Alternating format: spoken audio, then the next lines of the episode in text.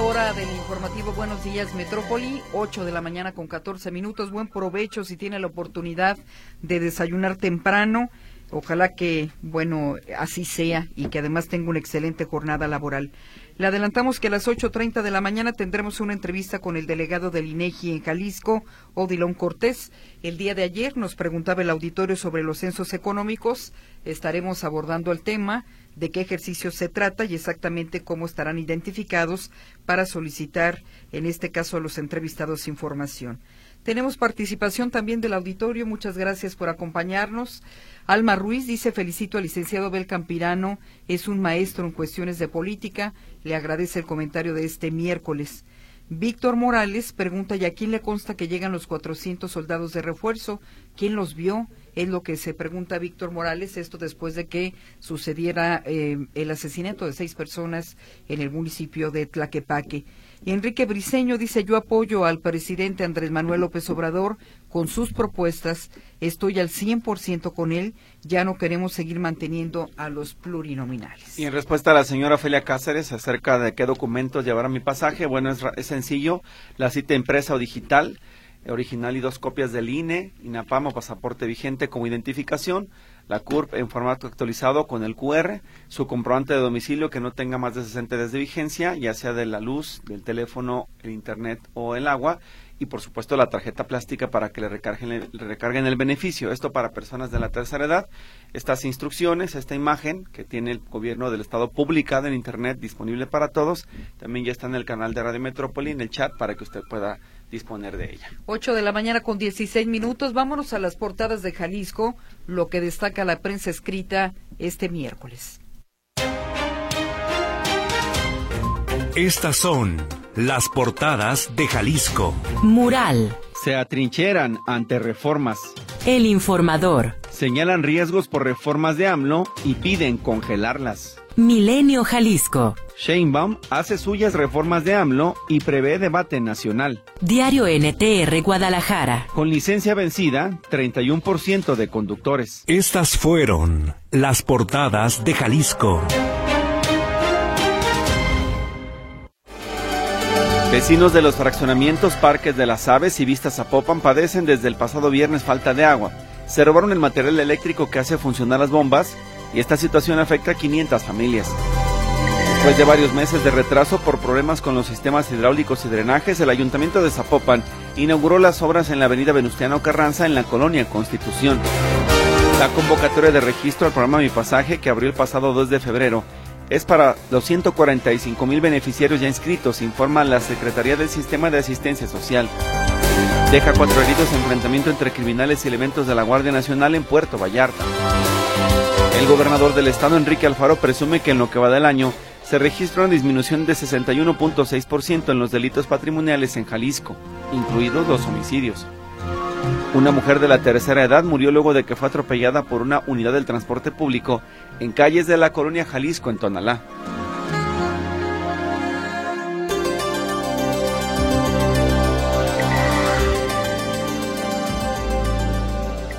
El comentario en Buenos Días Metrópoli. Le damos la bienvenida al doctor Alfonso Petersen Fara, exsecretario de Salud en Jalisco y vicerrector de la Universidad Autónoma de Guadalajara. Adelante, doctor, muy buenos días. Griselda, muy buenos días, muy buenos días para todos. El pasado lunes 5 de febrero, los mexicanos celebramos el Día de la Constitución Mexicana, nuestra Carta Magna, el documento que define los derechos de los mexicanos que regula nuestras actividades sociales. En el mismo se establecen una serie de ordenamientos enfocados a definir los parámetros mediante los cuales los mexicanos establecemos los mecanismos básicos de nuestro orden social necesario para una convivencia pacífica y ordenada. En este contexto, el artículo cuarto de nuestra Carta Magna a la letra dice, Toda persona tiene derecho a la protección de la salud. Si las personas hacen uso de los servicios de salud, tienen el derecho de obtener prestaciones oportunas, profesionales, idóneas y responsables. La redacción que acabo de leer, establecida en nuestra Constitución a mediados de los años 80, representa sin duda un aspecto fundamental del deber ser en la salud. Va más allá de la simple promesa de acceso a la salud y se convierte en un compromiso. El derecho a la protección a la salud significa que todos los ciudadanos mexicanos, en estricto apego al establecido en esta Carta Magna, Podemos exigir al Estado que nos proteja nuestra salud mediante el establecimiento de acciones enfocadas a evitar riesgos a la salud, que van desde la observancia de condiciones que afecten nuestra salud hasta la implementación de acciones enfocadas a la atención de la enfermedad cuando ésta se hace presente. Son múltiples las acciones que a lo largo de los años el Estado mexicano, en sus diferentes niveles, federal, estatal y municipal, han implementado para este fin. Y es largo el camino todavía que nos falta por recorrer. Podemos documentar avances y retrocesos a lo largo de los años, así como reconocer que algunas políticas implementadas no han llegado a su objetivo por razones externas a la voluntad de sus promotores, como es el caso de la suficiencia presupuestal asociada al alto costo de los insumos, la aparición de situaciones extraordinarias como el caso de la pandemia, por mencionar algunos. Lo que no podemos como nación es politizar la salud. Lo que no podemos es tirar por la borda lo bueno solo porque lo implementaron los anteriores. Si bien estas acciones no son justificables en ningún ámbito, mucho menos lo son en salud. En Jalisco, gracias a la visión de los gobernantes de dar continuidad a los proyectos sanitarios, hoy podemos presumir que muchos hospitales o unidades de salud que se iniciaron en administraciones previas fueron concluidos por las subsecuentes, lo que permite presumir que somos una de las entidades operativas con mejor equipamiento sanitario.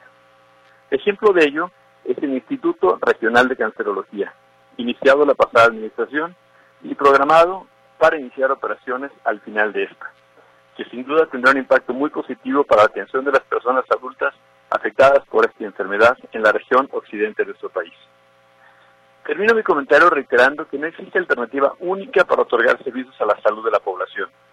En el mundo existen varios modelos, que como en todo, tienen aspectos positivos y negativos. En todos, el principal reto es el financiamiento, esto es, disponer de los recursos necesarios para su función. Para lograrlo, no solamente se requiere invertir más dinero, también cuidarlo mejor. Y es ahí donde la continuidad de las acciones y la visión de largo plazo juega un papel fundamental para el cumplimiento del objetivo. Agradezco mucho la atención y aprovecho para enviarles un cordial saludo y desearles un excelente día. Bien, doctor, pues muchísimas gracias por su comentario y ya más adelante también en lo que tiene que ver con esta propuesta de reforma, no sé que nos comentara qué le parece esto de mezclar el combate al fentanilo con el combate a los vapeadores, que algunos especialistas dicen que está desproporcionado porque no podría haber una política eh, equilibrada en ese sentido. Creo que eh, hablando de salud, pues sí tenemos que también enfocar las baterías y los esfuerzos a combatir lo que nos hace más mal y tratar de dejar en segundo plano lo que se puede resolver con otro tipo de políticas públicas. Sin duda, yo creo que habrá oportunidad de comentarlo, pero por lo pronto lo que es evidente es que lo que une estos dos aspectos es el riesgo de las adicciones. Muy bien. Pero sin duda tenemos la oportunidad de hacerlo con mucho gusto. Gracias, doctor. Muy buen día para ustedes. Gracias, Víctor. Hasta luego. Hasta luego. El comentario en Buenos Días Metrópoli.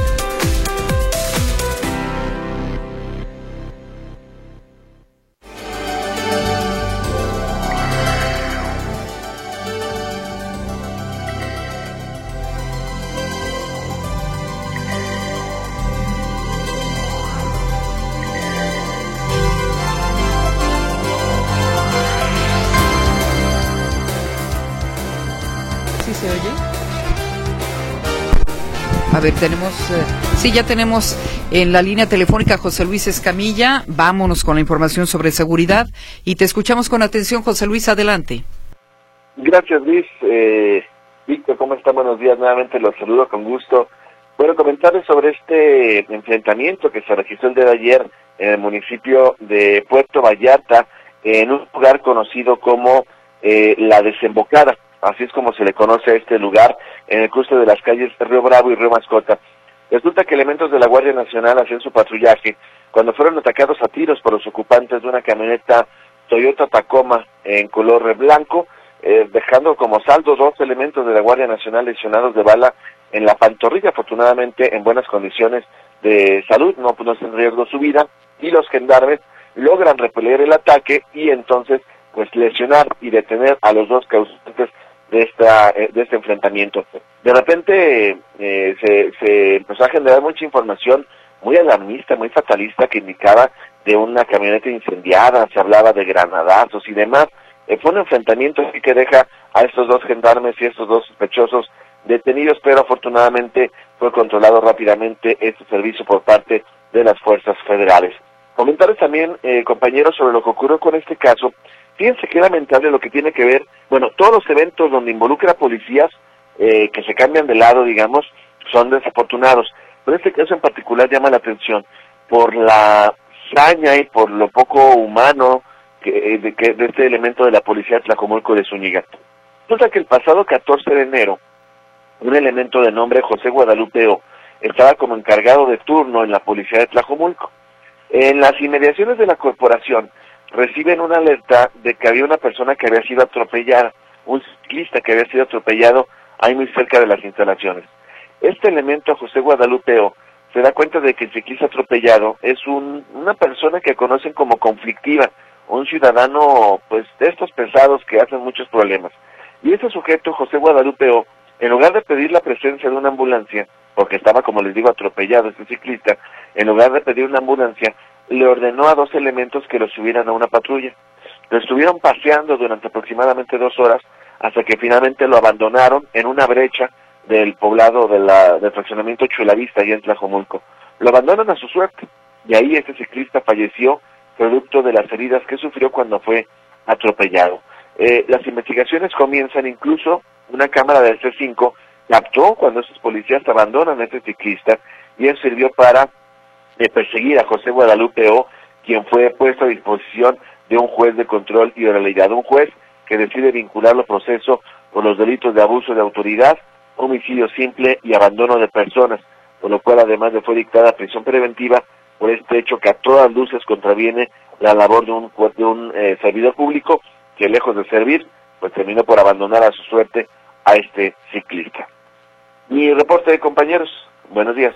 Bien, muchas gracias José Luis. Pues eh, lamentable, no se puede hacer justicia por propia mano y no es la labor de un policía, por supuesto, tiene que estar para proteger a la población, no para afectarla más. Es situación muy lamentable lo que se vio en Tlajomulco. Gracias, eh, José Luis. Ya tenemos al delegado del INEGI en la línea telefónica, pero nos obliga a un corte comercial breve, ¿verdad, Saúl? Y regresamos con la entrevista. Adelante. La entrevista en Buenos Días Metrópoli. Bueno, ayer personas del auditorio nos eh, preguntaban sobre los censos económicos, así es de que saludamos esta mañana con este tema al delegado, al delegado del INEGI en Jalisco, Odilon Cortés. Lo tenemos en la línea telefónica y le agradecemos, delegado, el que haya esperado unos minutos y comenzamos con la entrevista. Muy buenos días y bienvenido. Muy buenos días, Griselda, Víctor, para servirles. Qué gusto estar con ustedes. Gracias, delegado. Pues que nos pudiera explicar primero cuál es el, la finalidad del censo económico que se realiza y cada cuándo se lleva a cabo para que le quede claro a los comerciantes por qué es importante que participen en él. Sí, muchas gracias. Efectivamente es muy importante que participen. Se trata del ejercicio más importante que en materia económica realiza nuestro país y lo hace cada cinco años es eh, en materia económica es eh, la fuente de información eh, económica básica más completa y detallada que tiene México. Y es necesaria para tomar decisiones para para hacer análisis del precisamente del tema económico e investigaciones al respecto tanto por el sector público como por el privado y el académico y bueno, pues este es uno de los pilares fundamentales del Sistema Nacional de Información Estadística y Geográfica.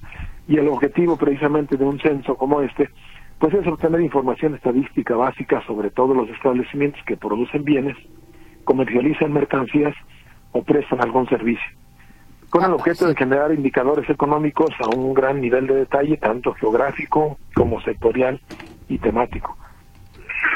Sí. Eh, este ejercicio se lleva a cabo cada cinco años desde 1930. Sí.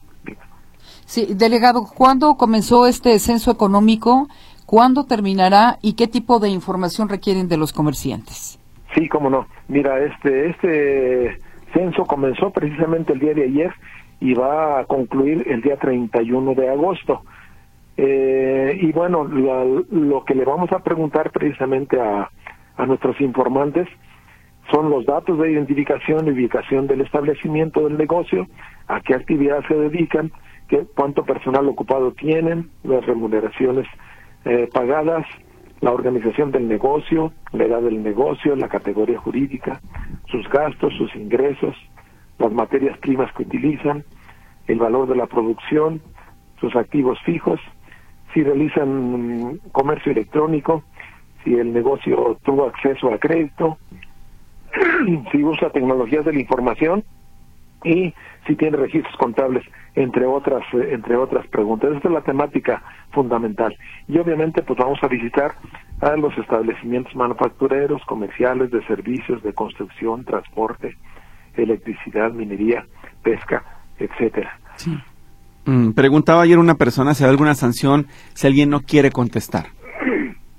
Bueno, mira, este antes que nada es importante eh, que sepan que se conforma el artículo 45 de la, de la Ley del Sistema Nacional de Información Estadística y Geográfica.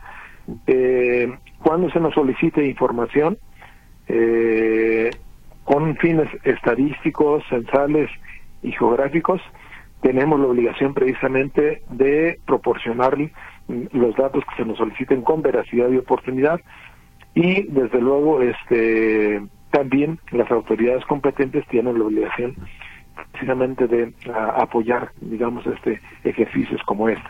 O sea, es, obligatorio proporcionar información, pero lo más importante también es que la misma ley protege la información que nos proporcionan todos los establecimientos, todos los informantes. Sí. Delegado, Porque tenemos la obligación de eh, preservar la confidencialidad de la información. Que no, tengan entonces que, forma Perdón, que no tengan desconfianza entonces de la información que estarán proporcionando. Delegado, ¿cuántos eh, negocios visitarán? A nivel nacional estamos hablando de alrededor de 6.6 eh, millones de establecimientos. Y aquí en Jalisco, pues estamos hablando de alrededor de 400 mil, más o menos, los que vamos a visitar. Ahora, el INEGI ha considerado ya a estas alturas el hacer un censo económico que contemple también a aquellas personas que prestan servicios digitales, porque si bien no tienen un establecimiento, pues también generan ingresos y generan algunos de ellos empleo, plataformas digitales o eh, páginas web o sitios de asesoría, servicios que solamente tienen oficinas virtuales. ¿Eso cómo se mide? Sí, fíjate que precisamente parte de las novedades o sea, cada, cada que hay un evento censal, tenemos la obligación por ley precisamente de hacer una consulta pública. Derivada de esa consulta pública, vemos las, las temáticas nuevas que les interesan a todos nuestros usuarios y bueno, obtenemos la, los datos, este, la información que vamos a captar. Se hace un censo piloto precisamente para probar todas las aquellas preguntas que nos pidieron que, que incluyéramos y eh, precisamente conforme pasa el tiempo, estos temas como el que tú comentas, pues son parte de los temas que se van agregando a, a, este, a, la temática censal. De hecho, este, por ejemplo, en cuanto a, a uso de tecnología digital los establecimientos, bueno, vamos a ampliar la información para el análisis precisamente de la economía digital, entre otras cosas. Y tenemos también temas como, como este, eh, empleados eh, vamos a captar información sobre empleados con alguna discapacidad y el tipo de discapacidad que tienen. También vamos, estamos incluyendo ya temas, eh, obviamente, bueno, ampliando los temas relacionados con el medio ambiente, como el origen del agua utilizado por los establecimientos, o qué tanto material reciclado, por ejemplo, utilizan en sus procesos de producción, entre otras cosas. Y bueno, parte de la información precisamente que vamos a captar va a servir precisamente para conocer qué tanto eh, digamos, se ha incrementado el uso de las tecnologías de la información en los establecimientos. Quedan excluidos, por supuesto, los eh, negocios familiares que trabajen de manera informal o individuales. En este caso, es decir, solo serán censados los establecimientos formales. Mm, no, o sea, este parte de la temática que, que podemos conocer, o sea, la forma como se puede desagregar y analizar la información puede ser por entidad federativa, municipio, localidad, etcétera, eh, por edad de los negocios, según la forma de regulación y también según la formalidad o informalidad de los negocios. ¿Qué quiere decir esto? O sea, nosotros vamos a ir a dónde, eh, cuál es la unidad de observación a la que vamos a ir, son los establecimientos, toda actividad que esté en un establecimiento la vamos a captar, incluso vamos a captar eh, actividades que se realicen en viviendas particulares, pero que sean este, actividades económicas. Y algunas de esas pues pueden ser informales. A nosotros no nos interesa si está inscrito o no está inscrito el establecimiento, no vamos a preguntar por eso, pero lo que sí es cierto es que a la postre sí podemos proporcionar información de establecimientos si son formales o informales y es una forma de las muchas en que se puede analizar precisamente la información. Eh, no preguntamos por la formalidad e informalidad, pero sí a la postre se puede conocer precisamente cuántos, cuántos negocios establecidos son formales y cuántos son informales. Claro, sí, porque algunas personas que se niegan a contestar lo hacen porque temen un ejercicio de fiscalización, que el INEGI compartiera los datos con Hacienda y entonces inclusive hasta con los municipios se les exija licencia alta en el registro federal de, de causantes, etcétera, pero esto no es así, ¿verdad? Solamente ustedes recogen los datos y hacen su estadística general. Efectivamente, y bueno, este, no proporcionamos información individualizada, lo tenemos prohibido por ley. Y aparte, pues este, algo muy, muy importante, o sea, nosotros, este, la, la información que captamos, toda precisamente la vertimos para que todos este, aquellos que nos proporcionan información puedan aprovecharla perfectamente y puedan conocer las características de los negocios que son como los de ellos, o dónde están sus proveedores, dónde hay nichos de mercado, o dónde hay que este, invertir a lo mejor más, etcétera, ¿no? Entre, entre otras cosas. Delegado, ¿cuánto tiempo les llevará procesar esta información? Y bueno, ¿cómo están identificados los trabajadores que levantarán estos censos económicos? Sí, mira, este, el levantamiento comenzó el día de ayer y va a terminar el 31 de agosto. Después se procesa la información y los primeros resultados los damos precisamente comenzando el año. Vamos a dar este, los primeros resultados, eh, los resultados preliminares del censo económico y los definitivos en julio del próximo año. Es decir, menos de un año antes de que concluyamos el censo, ya vamos a dando la información definitiva y pormenorizada y detallada de los establecimientos. La forma como pueden reconocer a nuestro personal es que siempre traen su un gorro, un, un chaleco y una mochila con los logotipos del INEGI, además de su credencial con su con fotografía y su nombre. Todos estos datos pueden ser verificables tanto en el lado 800 111 46 34 como en la página del INEGI en el apartado que dice conozca conozca a su entrevistador. Y este o también a través de la cuenta de atención.usuarios@inegi.org.mx. O sea, se ponen los datos del entrevistador, su número de credencial y el nombre y con eso pueden verificar si está en la base de datos del, de los trabajadores del INEGI. Pues son 32 mil gente los que están trabajando ahorita desde ayer en todo el en todo el país. Claro, don Cuauhtémoc Caso, que nos está escuchando, pregunta que por qué no se realiza el censo en los tianguis. ¿Es útil o no es útil tener la información de, los, de este tipo de comercio informal? Sí, sí es útil tener información de los tianguis, pero para ello tenemos, o sea, como el objeto del censo es precisamente ir a los negocios establecidos, eh, tenemos otro tipo de ejercicios eh, estadísticos que nos permiten precisamente conocer este tipo de información, por ejemplo la encuesta nacional de, ocupación y empleo o, eh, o, este encuestas específicas, otras encuestas, en la encuesta nacional de ingresos y gastos de los hogares, etcétera, donde eh, captamos, digamos, información precisamente de, de dónde trabajan las personas, eh, entre otras entre otras cosas verdad entonces acá no podemos por ejemplo ir a un a un tianguis porque un tianguis, hoy un sensor está en un lugar y ahí donde está lo va a captar, pero ese tianguis mañana va a estar en otro lugar y cuando y va a estar obviamente en el lugar en el lugar de trabajo de otro sensor y también lo captaría. Entonces, bueno, pues no es prudente este, multiplicar la información. eh, pero por ese motivo precisamente el ambulantaje no está no está, considerado, solamente en los negocios establecidos. Bien, eh, don Javier Casillas pregunta, ¿qué tan confiable es el sistema de cómputo para que no se los hackeen como eh, con la presidencia de la República? Porque ustedes garantizan que habrá protección de datos personales, pero ¿hay protección en el caso o hay blindaje para evitar un hackeo? Sí, mira, este, pues tenemos 90 años levantando información económica y hasta ahorita no tenemos una sola denuncia de que los datos de un particular hayan sido violentados.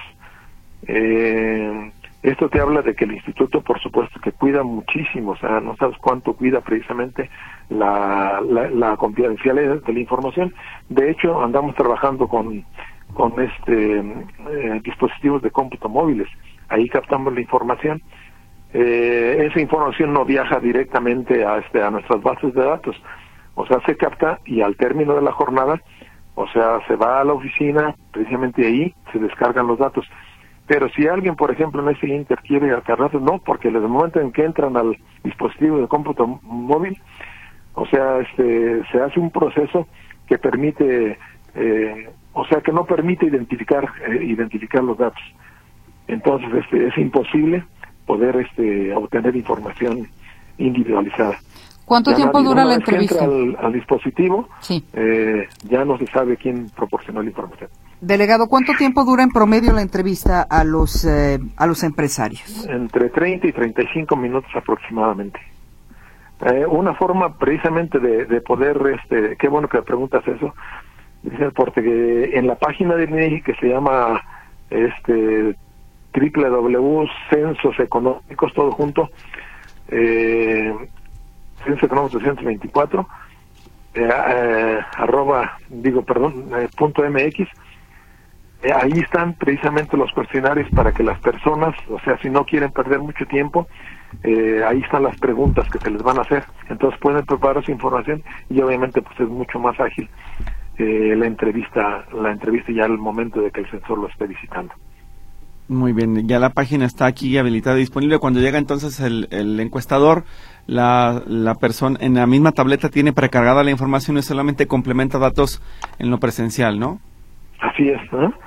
Sí, exactamente, ya nada más, o sea, los datos como ya los tienen preparados, eh, ya es muy fácil nada más los proporcionando para que los capture este, el, el entrevistador. El Bien, pues eh, delegado, algo más que agregar sobre el tema. Eh, dice que comenzó ayer continuará durante las próximas semanas y meses y ya estaremos al pendiente de los resultados que arrojen, pero que la gente tenga confianza y además que sepa que es, si tiene un negocio, obligación proporcionar esta información. Sí, Griselda, y pues te agradezco mucho y que les recuerdes a todos los propietarios, contadores, gerentes, administradores, los responsables de los establecimientos, pues que los vamos a estar visitando desde ayer y hasta el 31 de agosto próximo. Bien. Eh, gracias, delegado, por la información y que tenga excelente miércoles. Gracias a ustedes por permitirme estar con su auditorio y estamos a sus órdenes. Gracias, muy buenos días. La entrevista en Buenos Días Metrópoli. En Buenos Días.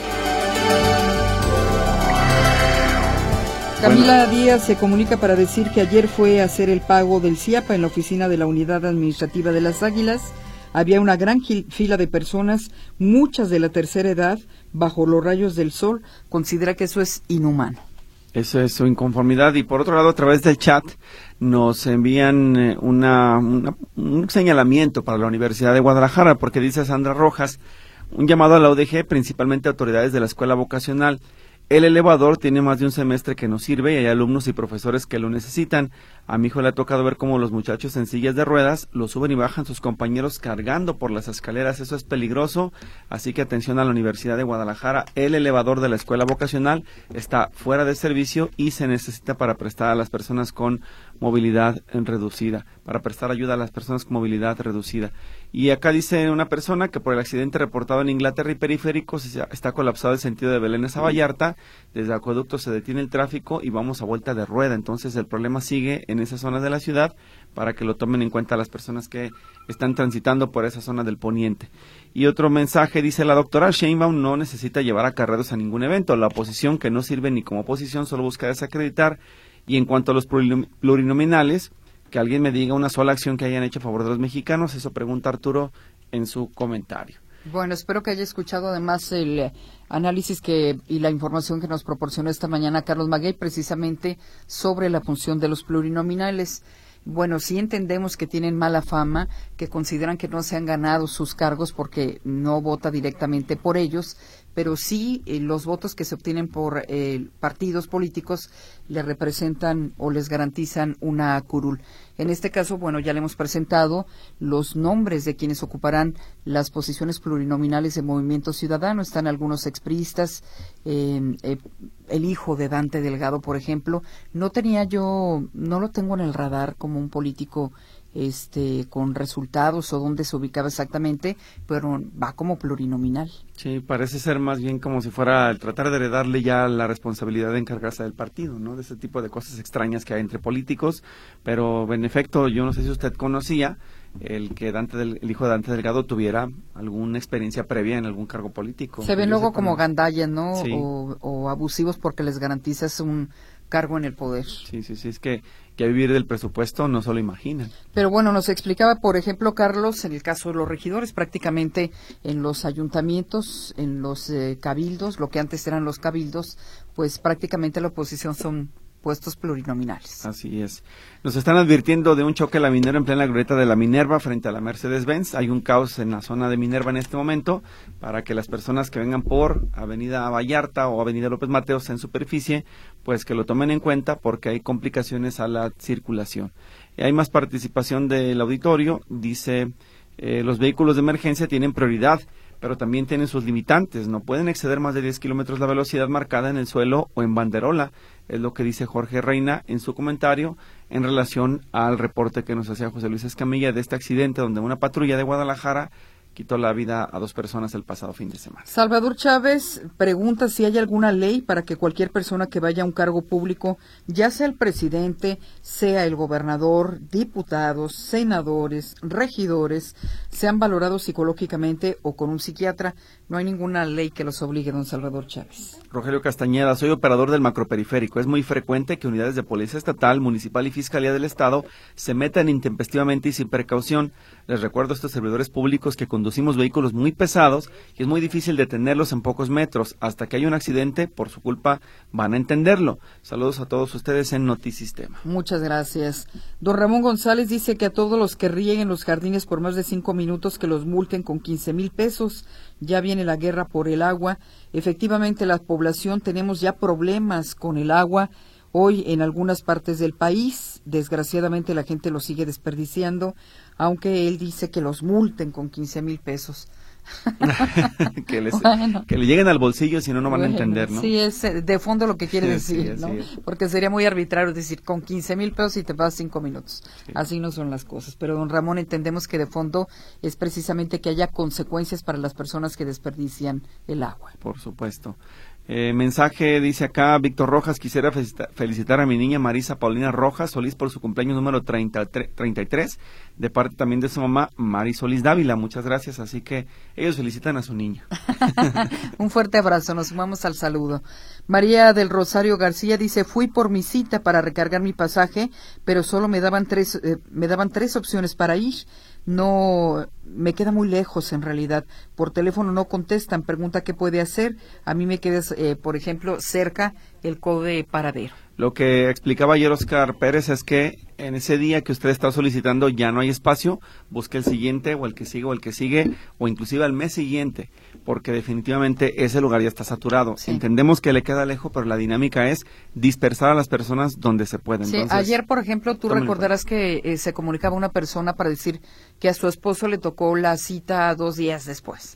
Y entonces que si podían ir juntos, no se puede. No, no se puede. O sea, cada, cada quien tiene que ocupar la cita asignada y cumplir con el día que le toca. Así es, tómelo en cuenta para que pueda recuperar, mantener ese beneficio, porque si no renueva, lo pierde.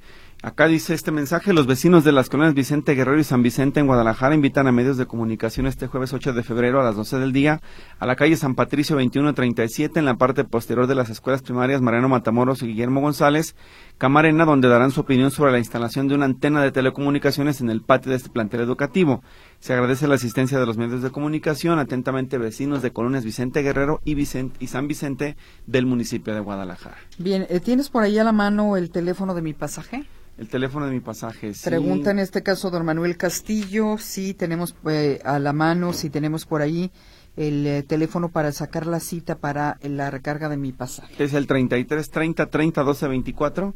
33 30 30 12 24 es el más actualizado en la página de internet y eh, si quisieran hacerlo adultos mayores o personas con discapacidad es el mismo número pero con terminación 25 33 30 30 12 25 para que les puedan asistir en el llenado del formulario. Dice Socorro Hernández que en la clínica 4 del Seguro Social es una clínica que se ubica, eh, que se ubica en Atemajac en el consultorio número 2 Le tocaba el turno de las seis de la tarde, ya casi eran las siete de la noche y no la pasaban. Eh, fui y le pregunté al asistente a qué hora me tocaría y solo contestó, pregúntele al doctor. Le respondí que lo haría. Cuando pasé, fue el asistente y le dijo que yo había sido grosera. Me molestó que me levantara falsos, así que respondí, nos exaltamos y al final solo me dijo, ya váyase si no les gusta tratar con la gente que buscan otro empleo, pero no atendiendo a los, a los eh, pacientes del Seguro Social. Sí, hay a veces, hay a veces malentendidos, hay a veces personas que son groseras, de las dos partes. De las dos partes. Derechohabientes y empleados del INSS. Así que hay que medirlo todo en, su justa dimensión. Le recomendamos, si usted se siente inconforme, presentes a la jefatura de clínica para presentar ahí su inconformidad. Dice Marta García que en Bugambilia los jardines son grandes, son extensos y lo riegan a cada rato. En este caso, pues debe reflejarse en su servicio de agua. Bien, dice acá Polo Ballín con toda una carga irónica en su mensaje, ¿de qué sirven los datos si el presidente López Obrador tiene otros? Entonces, por lo del censo.